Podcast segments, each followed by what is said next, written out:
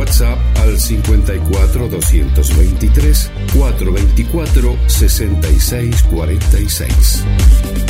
Winter 2021. GDS, siempre en movimiento. La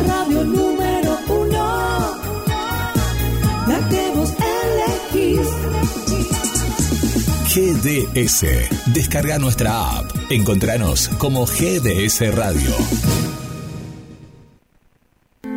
De Mar del Plata al mundo, GDS Radio, la radio que nos une. Te espero aquí. Pescadería Atlántida. Del mar a tu mesa. Única roticería marina. Atendido por sus dueños. Venía a conocer Pescadería Atlántida. España, esquina Avellaneda.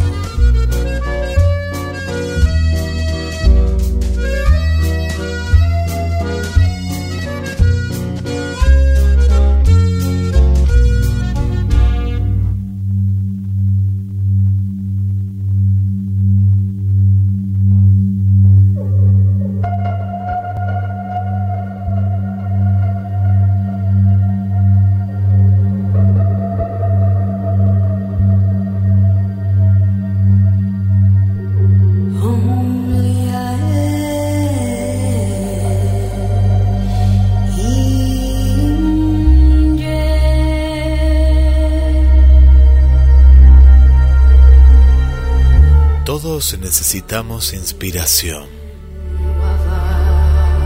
momentos de calma, esa energía vital para comenzar cada día.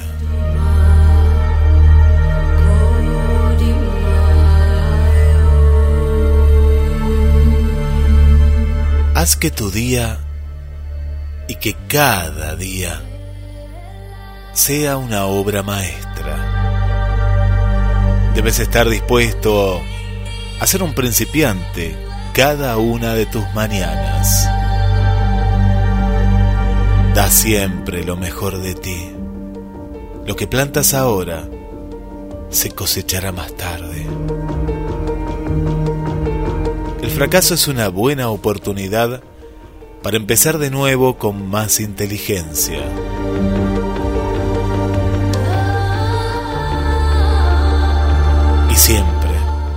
Tendrás que levantarte cada mañana con determinación si quieres irte a la cama en la noche con satisfacción.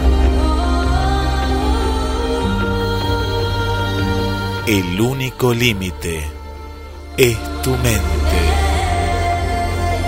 Porque vayas donde vayas, tienes que llevar tu corazón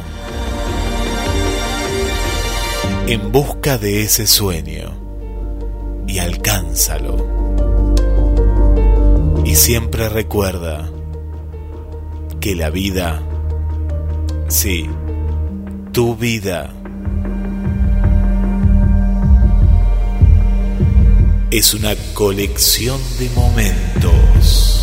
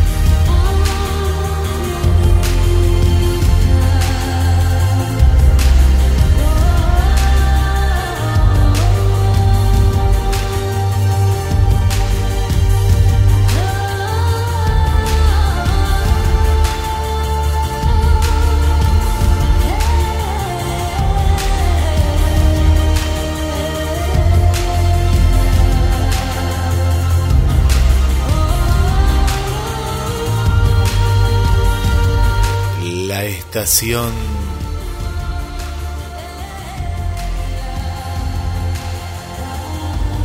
de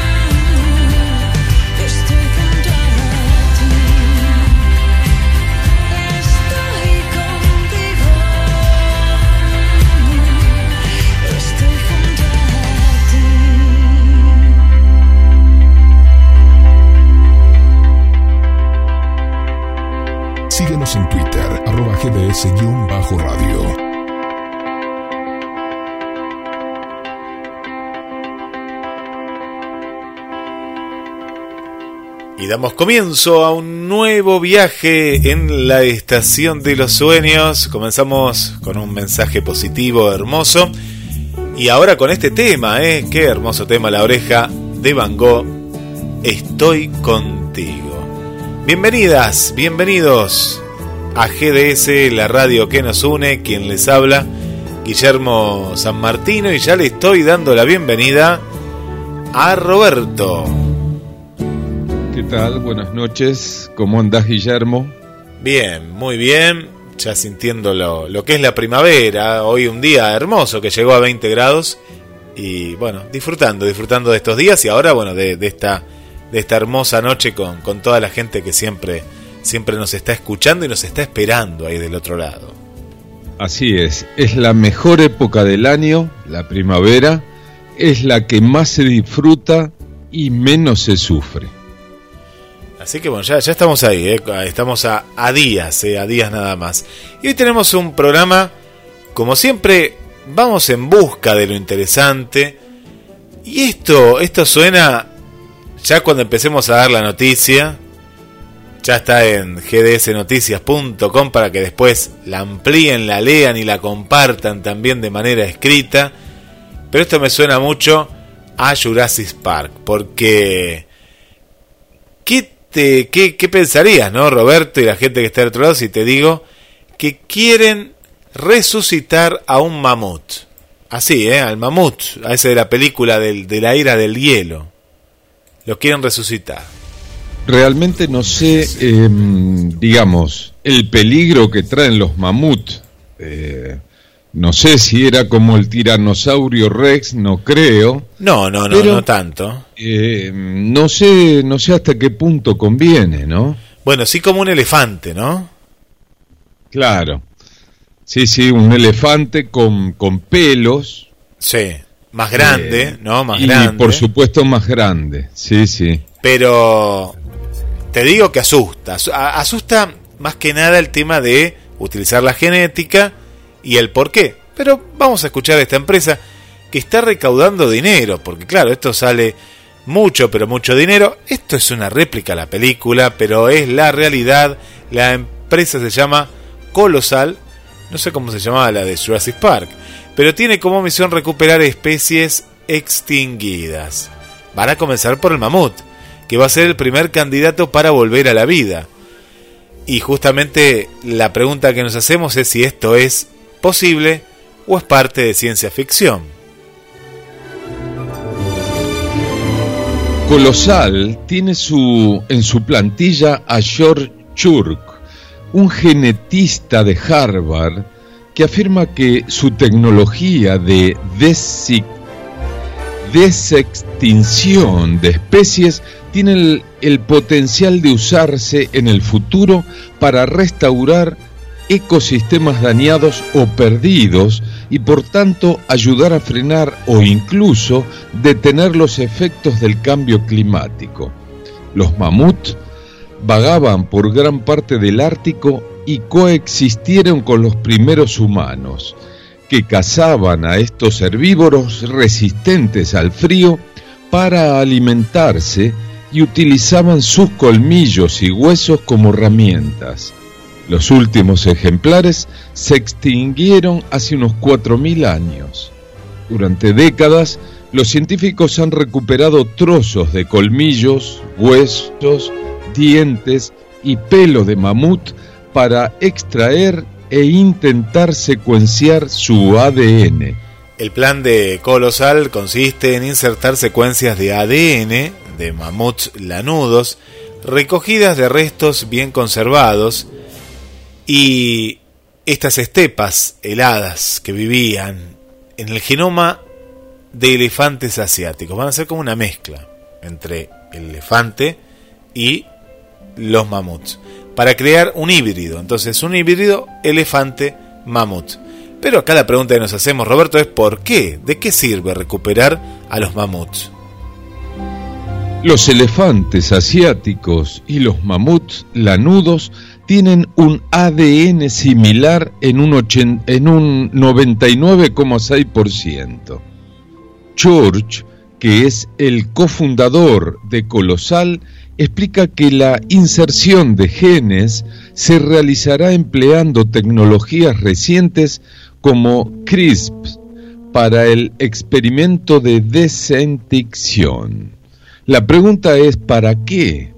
Pero según la empresa, la recuperación de los mamuts podría revitalizar las praderas del Ártico, una vasta región con importantes propiedades para combatir el cambio climático, como el secuestro de carbono y la supresión del metano. Los amplios patrones de migración del mamut lanudo serían una enorme contribución a la salud medioambiental de la región ártica. Ahí es como que eh, pensamos, ¿no? En otros animales más contemporáneos eh, de, que se están extinguiendo y poder eh, traerlos.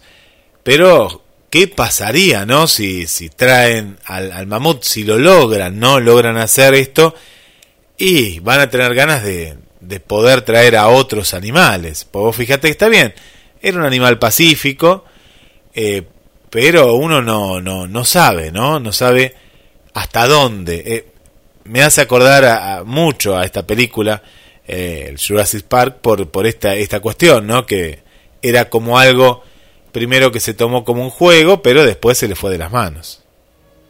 Por supuesto, no sé hasta qué punto sirve eso y por algo se extinguieron, ¿eh? así que no sé si conviene ir para atrás.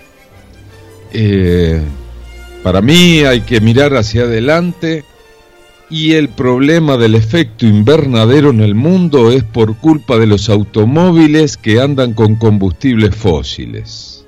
Y aparte de solucionarlo de, otra manera. Pero no deja de ser una noticia sorprendente, ¿eh? una noticia sorprendente y bueno, nos preparamos, ya te lo contamos aquí en la estación de los sueños. Bueno, vamos a, nuestro cuerpo, el cuerpo humano que nos sigue sorprendiendo y, bueno, y siempre está ahí, ¿no? Decimos, pero esto no lo sabíamos, mira, bueno, y ahora, ahora lo vamos, lo vamos conociendo. ¿Qué es lo que pasa, ¿no? Dentro de, de nuestro cerebro, cómo procesamos por un lado, las palabras, ya sean palabras eh, nuevas, ¿no? una palabra nueva que, que, no conocemos. Esto pasa mucho también con el tema de los idiomas, cuando de pronto no manejamos un idioma, vemos una película, bueno, ¿cómo procesamos todo esto? ¿no? Hoy en día la ciencia descubrió que nuestro cerebro procesa por un lado las palabras y por separado los sonidos. Esto de procesar palabras y sonidos por separado es una forma en la que el cerebro procesa las palabras que oímos para convertirlas en ideas, y es más complicada de lo que se pensaba hasta el día de ayer. Hasta hace poco se tenía una idea aproximada de cómo comprendemos las palabras cuando alguien nos habla en un idioma, en este caso que conozcamos, ¿no? que las dos personas hablemos. Primero, los sonidos del habla llegan primero a nuestro oído interno como estímulos acústicos. Allí se convierten en señales eléctricas que se transmiten al centro auditivo primario de nuestro cerebro. Por último, estos impulsos son procesados por otras áreas del cerebro para convertirlos en palabras y frases, y por lo tanto en ideas y conceptos. Al menos eso es lo que pensaban los científicos hasta el momento. Pero todo indica que no es así. Un estudio de la Universidad de California ha demostrado que esta idea es probablemente demasiado simple. En lugar de ensamblar los sonidos en serie para formar palabras y frases como si se tratara de una cadena de montaje, el cerebro parece procesar los estímulos auditivos en diferentes regiones en paralelo. Es decir, los sonidos y las palabras se procesan por separado no unos primeros y otros después. Para averiguar cómo el cerebro convierte las ondas sonoras en habla, los científicos reclutaron a nueve pacientes que padecían epilepsia o un tumor cerebral y a los que se les implantaron electrodos bajo el cráneo como preparación para la cirugía. Gracias al gran número de puntos de medición, pudieron por primera vez leer la señal en todas las localizaciones importantes de la corteza auditiva al mismo tiempo. Y en ese momento se descubrió esto que te vamos a contar ahora. Es asombroso. El procesamiento del habla tiene lugar a la vez en varias regiones. Cuando las personas de la prueba escuchaban frases, las células nerviosas del giro superior del lóbulo temporal se disparaban simultáneamente con las del centro auditivo primario. Sin embargo, asumiendo que los estímulos acústicos se procesan gradualmente, es probable, en este caso, que el lóbulo temporal en ese momento responda después del centro auditivo primario. ¿Qué pasó? A continuación, los investigadores estimularon algunos haces nerviosos de la corteza auditiva primaria. Si procesa las señales sonoras antes de que lleguen a las regiones superiores, las interferencias tendrían que dificultar la comprensión del habla. Sin embargo, los participantes seguían entendiendo las frases sin problema. La naturaleza paralela del procesamiento del habla puede dar a los médicos nuevas ideas sobre cómo tratar enfermedades como la dislexia, en la que los niños tienen problemas para identificar los sonidos del habla. Bueno, se siguen haciendo muchos, pero muchos descubrimientos día a día. Y bueno, vamos a estar atentos también a, a, este, ¿no? En, en particular. ¿Qué pasaría si te cuento, Roberto, que Japón, ¿no? Siempre va a la vanguardia de, de, la modernidad. Creara y te diera a probar una carne por primera vez en la historia, porque ya se habían hecho otro tipo de alimentos, pero no carne, sí se había hecho pizza, habíamos contado hace dos años, en una bioimpresora 3D, carne hicieron. Yo la veo media cruda acá, ¿eh? la foto que veo la veo media jugosa, demasiado cruda esta carne. Ajá. ¿Qué haces vos? Que sos, o sea que es, o sea que es una carne artificial hecha por una computadora. Claro, no, no tuvieron que matar una vaca ni nada. No, vamos a contar, ¿no? De, cómo, cómo se logró hacer esta, esta carne. Bueno, sería cuestión de probarla y si es rica, y bueno, te comes una buena hamburguesa ¿eh? con mayonesa, este, tomate, lechuga. Yo la veo bastante cruda por este lado, pero si uno piensa, por ejemplo, en el futuro, donde eh, sabemos que matar animales y bueno, todo tiene en un momento dado un cierto coto, ¿no? Pero también le vendría muy bien, ¿no? Al, al ecosistema poder realizar y comer estas carnes. Pero vamos a ver de qué sabores. No tiene el mismo sabor a la carne, porque yo la veo igual. Acá yo la estoy viendo y es igual a, un churrasco, por ejemplo. Pero yo no sé si tendrá el mismo sabor. Bueno, ahora, ahora lo vamos a conocer. Y ya vamos adelantando un poquito de lo que vamos a hablar en misterios. Porque esto lo hemos escuchado mucho en los que siguen eh, a Damián, que le gusta mucho las historietas de Marvel, que hablan de un multiverso. Y yo digo, ¿pero qué es un multiverso? Bueno, el multiverso no deja de ser lo que hemos hablado también muchas veces, que es los universos paralelos. Pero justamente investigando sobre si este multiverso existía no solo en la ciencia ficción, bueno, nos encontramos con una nota por demás interesante. El cuento también en el próximo bloque, junto a la música romántica en la estación de los sueños.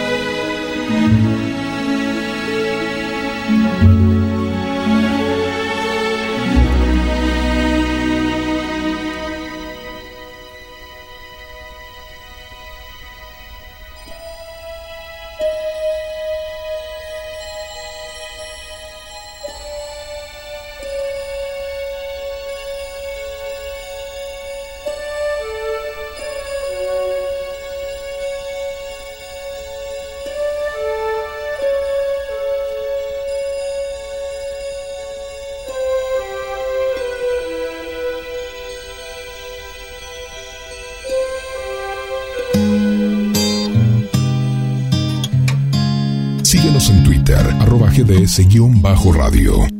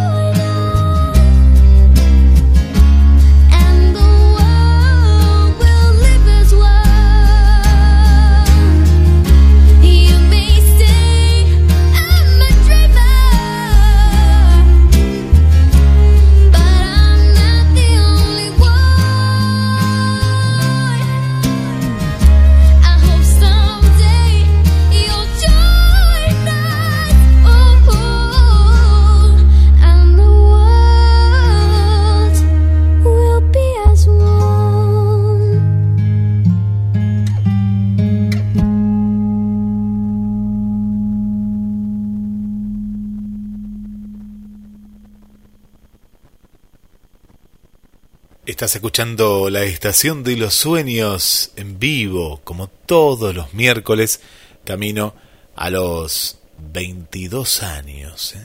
Y acá estamos, cada noche, en sus repeticiones, te acompañamos. 223 4 24 66 46 es la línea para que nos escribas. También estamos a través de Facebook. Ahí te acompañamos también y ya estoy leyendo muchísimos, muchísimos mensajes. Gracias por estar ahí de, del otro lado. Un saludo para Patricia, de aquí desde Mar del Plata. Hola Patricia, bienvenida, eh, bienvenida y gracias eh, por estar. Hola Mariana, ¿cómo estás Mariana? ¿Bien? Bueno, espero que haya sido una hermosa jornada y qué mejor que cerrarla junto a la estación de los sueños.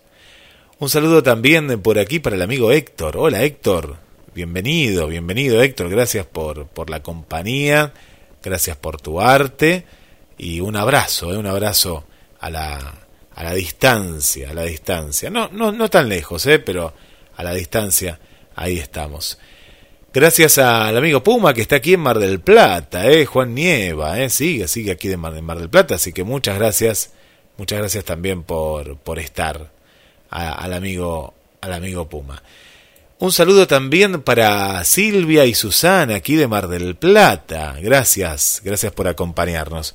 Para Mónica y para y para Tito, que justamente van siempre ahí a Pescadería Atlántida, del mar a tu mesa. Presenta El Cuento.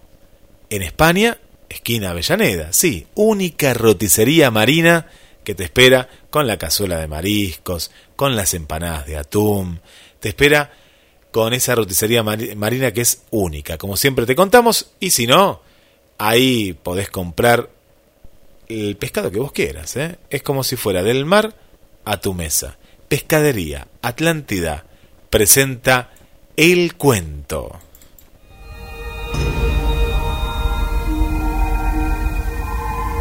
Hoy presentamos La tristeza y la furia.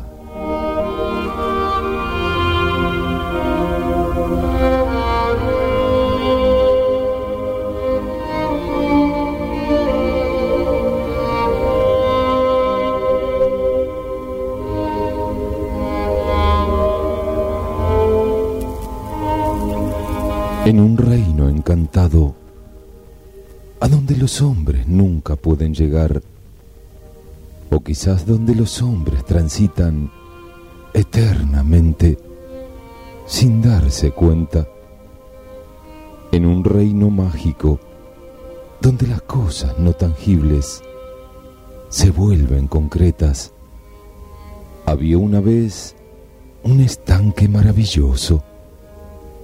Era una laguna de agua cristalina y pura, donde nadaban peces de todos los colores existentes y donde todas las tonalidades del verde se reflejaban permanentemente.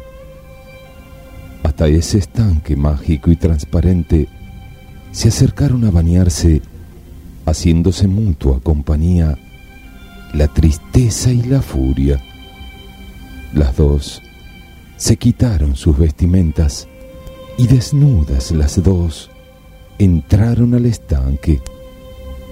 La furia, apurada, como siempre está la furia, urgida sin saber por qué, se bañó rápidamente y más rápidamente aún salió del agua. Pero la furia es ciega, o por lo menos no distingue claramente la realidad. Así que desnuda y apurada, se puso al salir la primera ropa que encontró. Y sucedió que esa ropa no era la suya, sino la de la tristeza. Y así, vestida de tristeza, la furia se fue, muy calma y muy serena, dispuesta como siempre a quedarse en el lugar donde está, la tristeza terminó su baño y sin ningún apuro, o mejor dicho, sin conciencia del paso del tiempo, con pereza y lentamente salió del estanque. En la orilla se encontró con que su ropa ya no estaba. Como todos sabemos, si hay algo que la tristeza no le gusta, es quedar al desnudo. Así que se puso la única ropa que había junto al estanque, la ropa de la furia. Cuentan que desde entonces, muchas veces, uno se encuentra con la furia, ciega, cruel, terrible y enfadada. Pero si nos damos el tiempo de mirar bien, encontramos que esta furia que vemos es solo un disfraz y que detrás del disfraz de la furia, en realidad, está escondida la tristeza.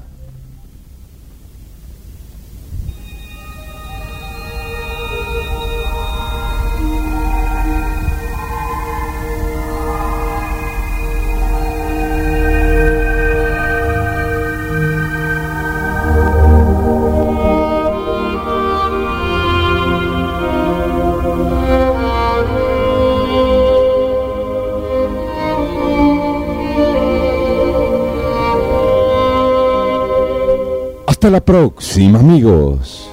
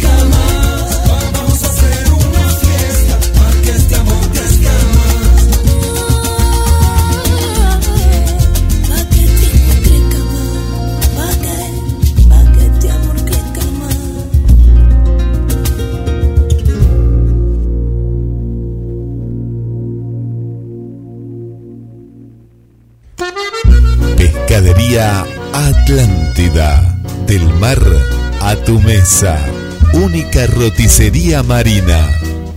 Atendido por sus dueños. Venía a conocer Pescadería Atlántida, España, esquina Avellaneda.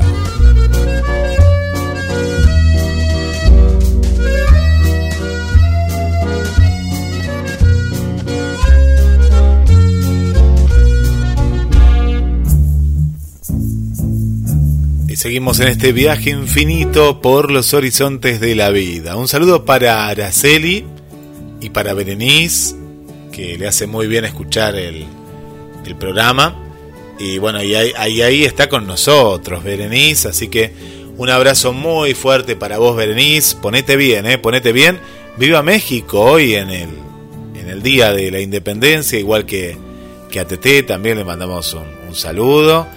Para Adriana, bueno, toda la gente que está ahí celebrando ¿eh? este, este día tan importante, la Revolución Mexicana. Así que, y tenemos muchas amigas, así que los abrazamos, los abrazamos desde aquí. Bueno, un saludo para Esther también desde Paraguay, ahí siempre presente Esther, es uno de sus programas favoritos. Saludamos también a, a Vanessa, ¿cómo estás Vane? Bienvenida, bienvenida, gracias por acompañarnos. Para Celi, hola Celi, bueno, cuánta gente que veo por aquí. Bueno, gracias Celi también por, por estar con nosotros. A toda la familia Rodríguez, a Susi, a María y a Roxy. Vanessa nos pone lindo viaje mi querido tren de la estación de los sueños, cariños Roberto, lindo el cuento. Y Guillermo. Bueno, gracias Vanessa. Para Irina, eh, nuestra amiga querida Irina, que hoy, hoy se acuesta más tarde, Irina, porque hoy escucha la estación de los sueños. Así que un saludo. Qué lindo mamut ahí Esther, eh, nos comparte. ¿Será, ¿Será o será un mamut rabioso y asesino? Bueno, no sé. Ojalá que no jueguen con fuego. Bueno, gracias a todos por acompañarnos. Qué linda versión de hoy. ¿Viste qué linda versión? Por India Martínez. Irina, por India Martínez. Una hermosa versión. Y por aquí Esther que nos dice el cuento muy bueno como siempre. Bueno, un, abrazo para Claudio, que mañana estaremos ahí con, con Pierre Rock. Abrazo Claudio también para, para vos, para Roxana y para, para toda, toda la familia. Que también Ahí nos escuchan desde la zona de Camet. ¿eh? Bueno, Tito, fuerza, Tito, ¿eh? a mejorarse. Vamos, Tito, todavía. Ahí nos está escuchando desde la cama el amigo Tito. Y un saludo también para Mónica. Roberto, bueno, y también para Ana María y para Damián, que ahí siempre, siempre también nos están, nos están acompañando en la, en la sintonía. Bueno, ¿qué pasará con esta carne, no? Porque crea esta carne. Eh, le llaman de Kobe, pero la imprimió, es decir, se imprimió, como vos imprimís la, una hoja, ¿no? Un documento, bueno, imprimís carne. ¿Cómo es esto, Roberto? Contanos. Parece ser que con la textura, forma y olor de la carne Kobe original, un equipo de científicos japoneses logró cultivar un producto con células madre reales. A primera vista, no hay diferencia entre la carne Kobe original y la empresa en un laboratorio japonés. Un equipo de científicos de la Universidad de Osaka logró una bioimpresión de 3D que replica fielmente la textura, forma y olor de la carne más cara del mundo debido a que imitaron la disposición de los músculos, grasa y vasos sanguíneos, los investigadores aseguran que encontraron una alternativa sustentable para quienes disfrutan de estos platillos tradicionales. Esta carne, que acá la vemos un poco jugosa, ¿no? Pero está el que le gusta de más cocida o menos cocida. Bueno, ¿qué sabrán los japoneses de carne? Uno se pregunta también, ¿no?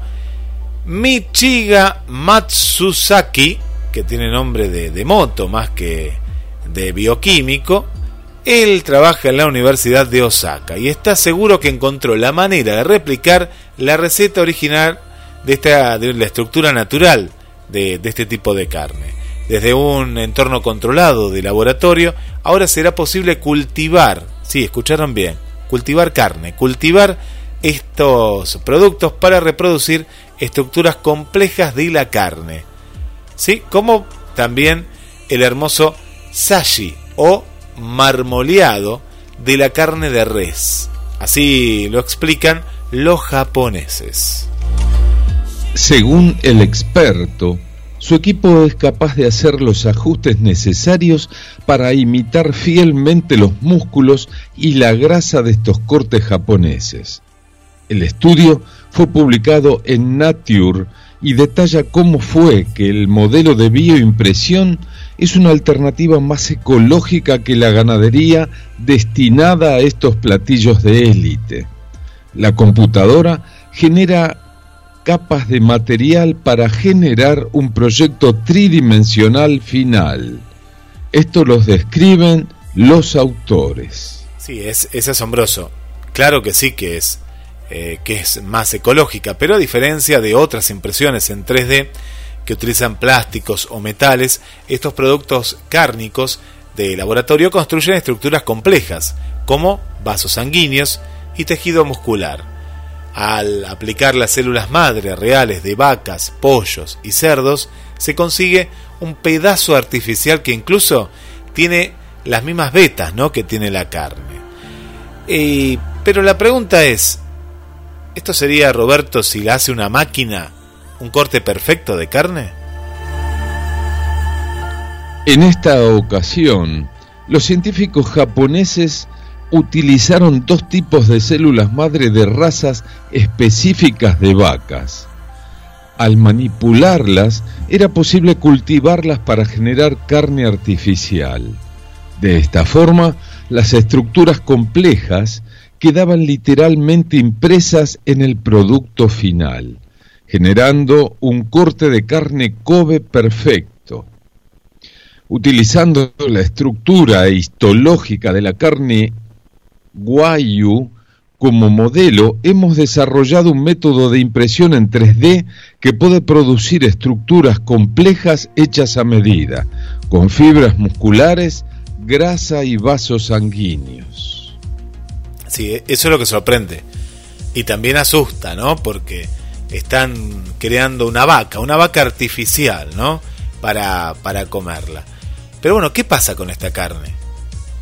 En los supermercados chinos, eh, japoneses más que nada, ¿no? Son japoneses por ahora, ya está.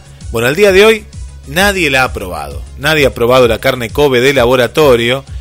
Esto es lo que vos querías saber del otro lado, ¿no? Teníamos esta incógnita. Bueno, acá está. El sabor, la textura y demás detalles están por verse.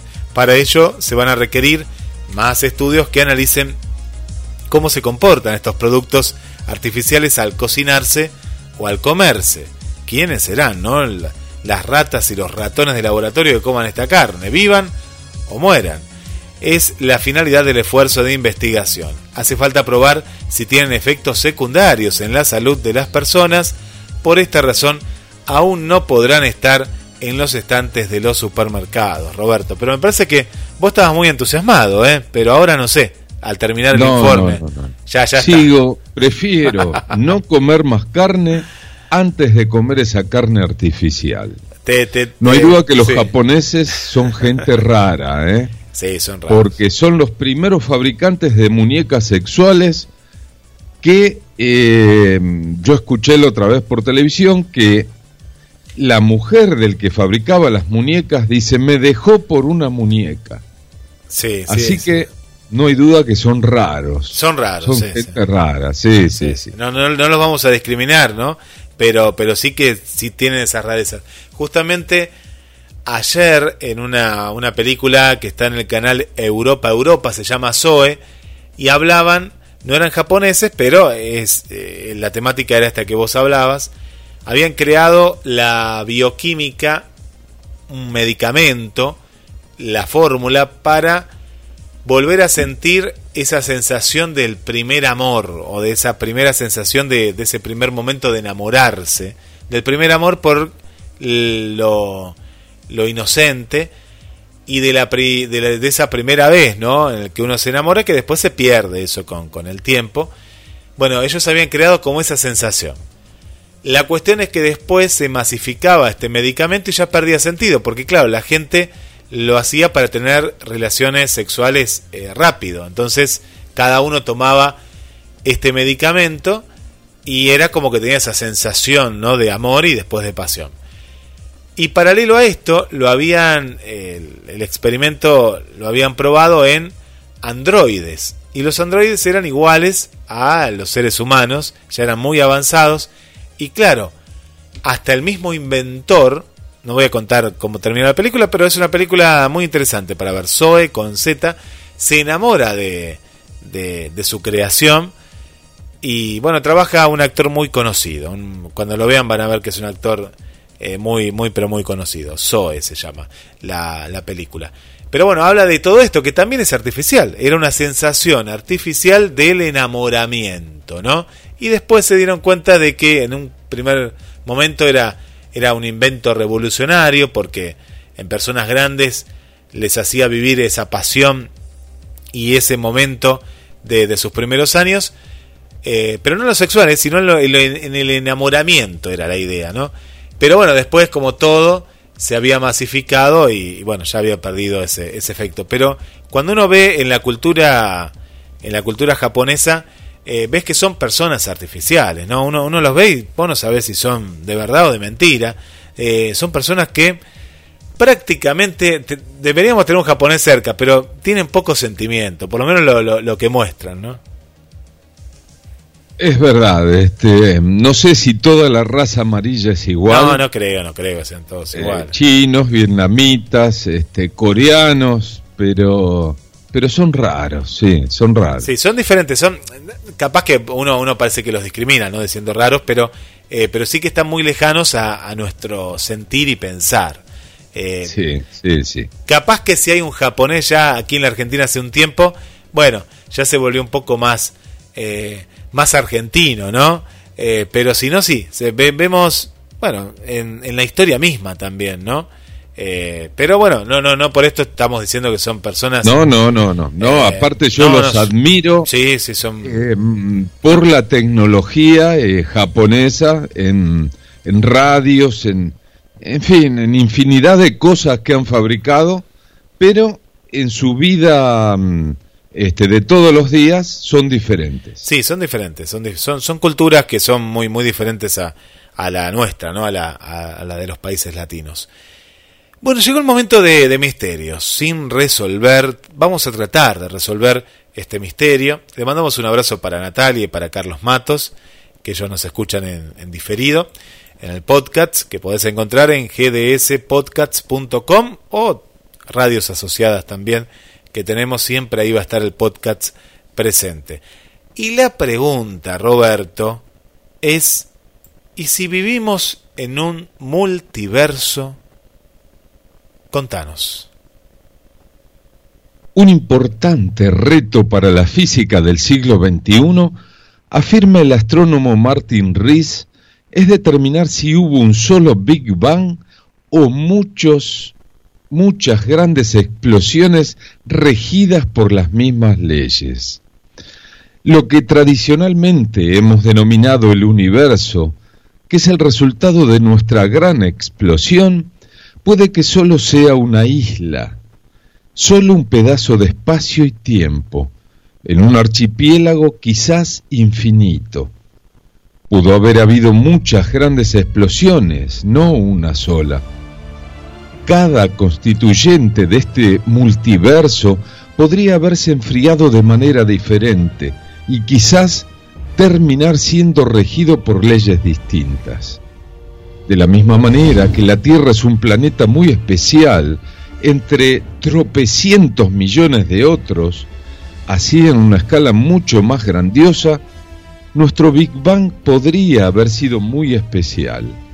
En esta perspectiva cósmica enormemente expandida, las leyes de Einstein y del cuánto podrían ser menos reglamentos provincianos que rigieran nuestro pedazo cósmico. Así, no solo el espacio y el tiempo podrían ser intrin- intrincadamente granulados a una escala submicroscópica, sino que también en el otro extremo, a escalas mucho mayores de la que los astrónomos puedan examinar, podrían tener una estructura tan intrincada como la fauna de un ecosistema rico. Nuestro concepto actual de la realidad física podría ser tan eh, restringido en relación con el todo, con la perspectiva de la Tierra, de la que dispone un organismo del plancton, cuyo universo es una cucharada de agua. ¿Podría ser verdad esto? Un reto para la física de nuestro siglo es dar respuesta a dos preguntas. Primera, ¿existen muchas grandes explosiones en lugar de una sola? Segunda, y esta es todavía más interesante, si hay muchas, ¿Están todas regidas por la misma física? Si nos hallamos en un multiverso, esto implicaría una cuarta revolución copernicana y la mayor de todas. Hemos tenido la propia revolución copernicana después de darnos cuenta de que existen miles de millones de sistemas planetarios en nuestra galaxia. Después que existen miles de millones de galaxias en nuestro universo observable. Pero ahora eso no es todo. El panorama entero que los astrónomos pueden observar podría ser una parte minúscula del resultado de nuestro Big Bang, que es sólo una explosión de entre quizás un conjunto infinito. A primera vista, el concepto de universos paralelos podría parecer demasiado esotérico para tener algún impacto práctico, pero puede ofrecer realmente en una de sus variantes la perspectiva de un tipo completamente nuevo de ordenador, el ordenador cuántico, que puede trascender los límites incluso del procesador digital más rápido al compartir efectivamente la carga computacional entre una casi infinitud de universos paralelos. Hace 50 años no, no estábamos seguros de si había habido una gran explosión.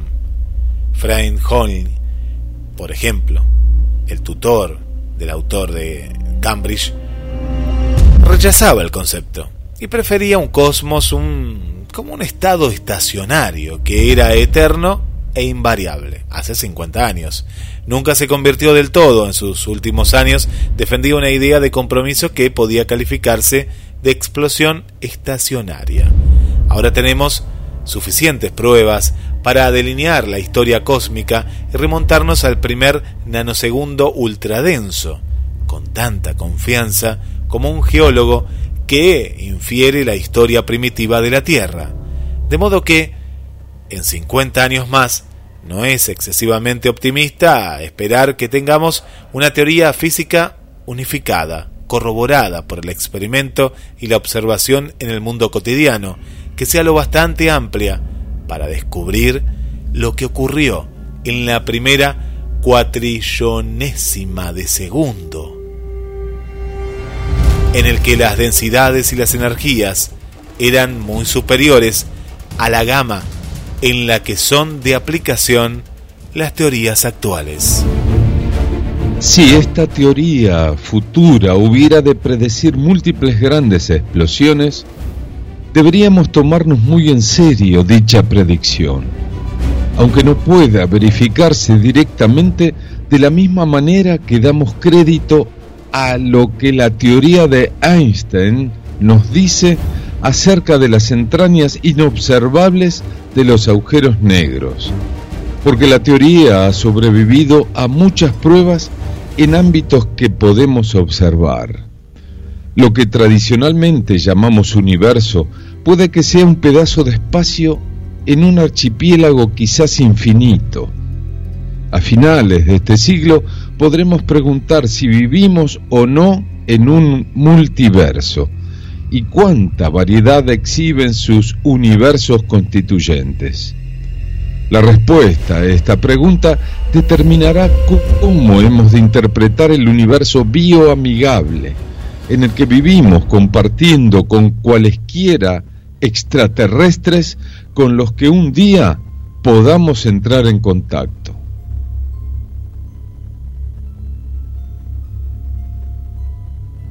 El teórico Franz Wilczek, famoso por su papel cuando todavía era un estudiante en la formulación de lo que se llama el modelo estándar de la física de partículas, asistió a ambos congresos. Cuando habló en el segundo, comparó la atmósfera de las dos reuniones. Describió a los físicos de la primera reunión como voces marginales, en el desierto que, durante muchos años, habían promovido argumentos extraños sobre conspiraciones entre constantes, fundamentales y universos alternativos. Sus preocupantes y enfoques parecían completamente ajenos al consenso de vanguardia de la física teórica, que estaba atareada construyendo con éxito un universo único y matemáticamente perfecto. Pero en esta segunda reunión advirtió que la vanguardia se había marchado para unirse a los profetas en el desierto. Hace algunos años me encontraba yo en un comité de la Universidad de Stanford en el que el presidente nos pidió, en la escala, ¿se jugaría usted su pez de colores, su perro o su vida? ¿Cuán seguros están ustedes del concepto de multiverso? Yo dije que me hallaba cerca del nivel del perro. Andrei Linde, un cosmólogo ruso que había pasado 25 años promoviendo una teoría de inflación eterna, dijo que él casi apostaría su vida. Posteriormente, cuando se, se le explicó esto, el eminente teórico Steven Weinberg dijo que con mucho gusto se jugaría el perro de Martin Res y la vida de Andrei Linde. Andrei Linde, mi perro y yo moriremos antes de que esta cuestión se zanje. No se trata de metafísica, es muy especulativo, pero es ciencia apasionante y puede ser verdad.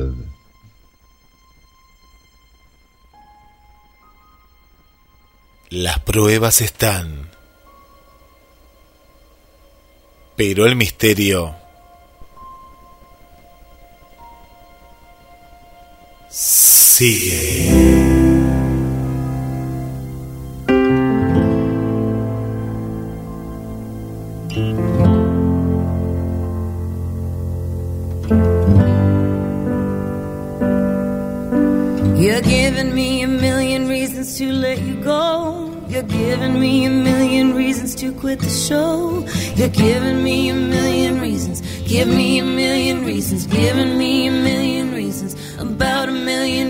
If I had a highway, I would run for the hills. If you could find a dry way, I'd forever be still. But you're giving me a million reasons. Give me a million reasons. Giving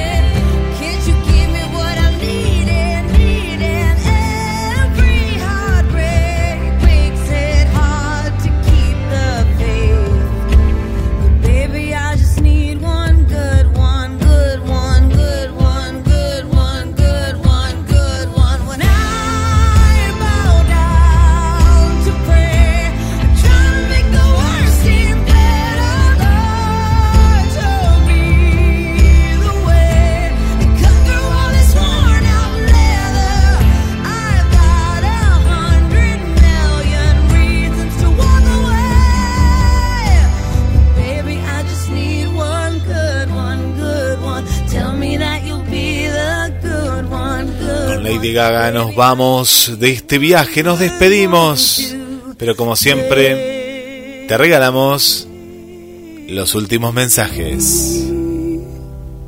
Hay un refrán muy antiguo que dice así. No hay cielo sin nubes, ni paraíso sin serpiente. La perfección en la tierra no existe. Todos los humanos tienen sus defectos. Será, si Dios quiere, hasta el miércoles que viene. Los esperamos. Y les dejo el mensaje final del amigo Héctor Reche. Derramando lágrimas de alegría, cruzó el umbral de los sueños más hermosos. Muchas gracias y hasta la semana que viene.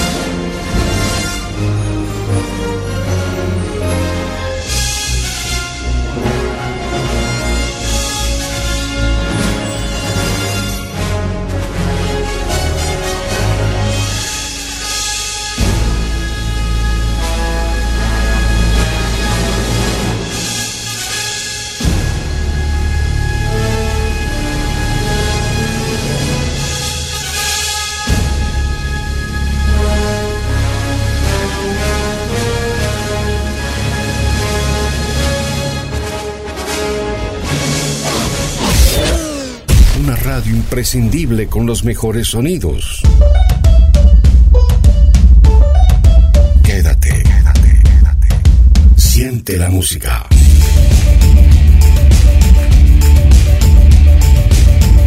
GDS Radio Mar del Plata, la radio que nos une. www.gdsradio.com.ar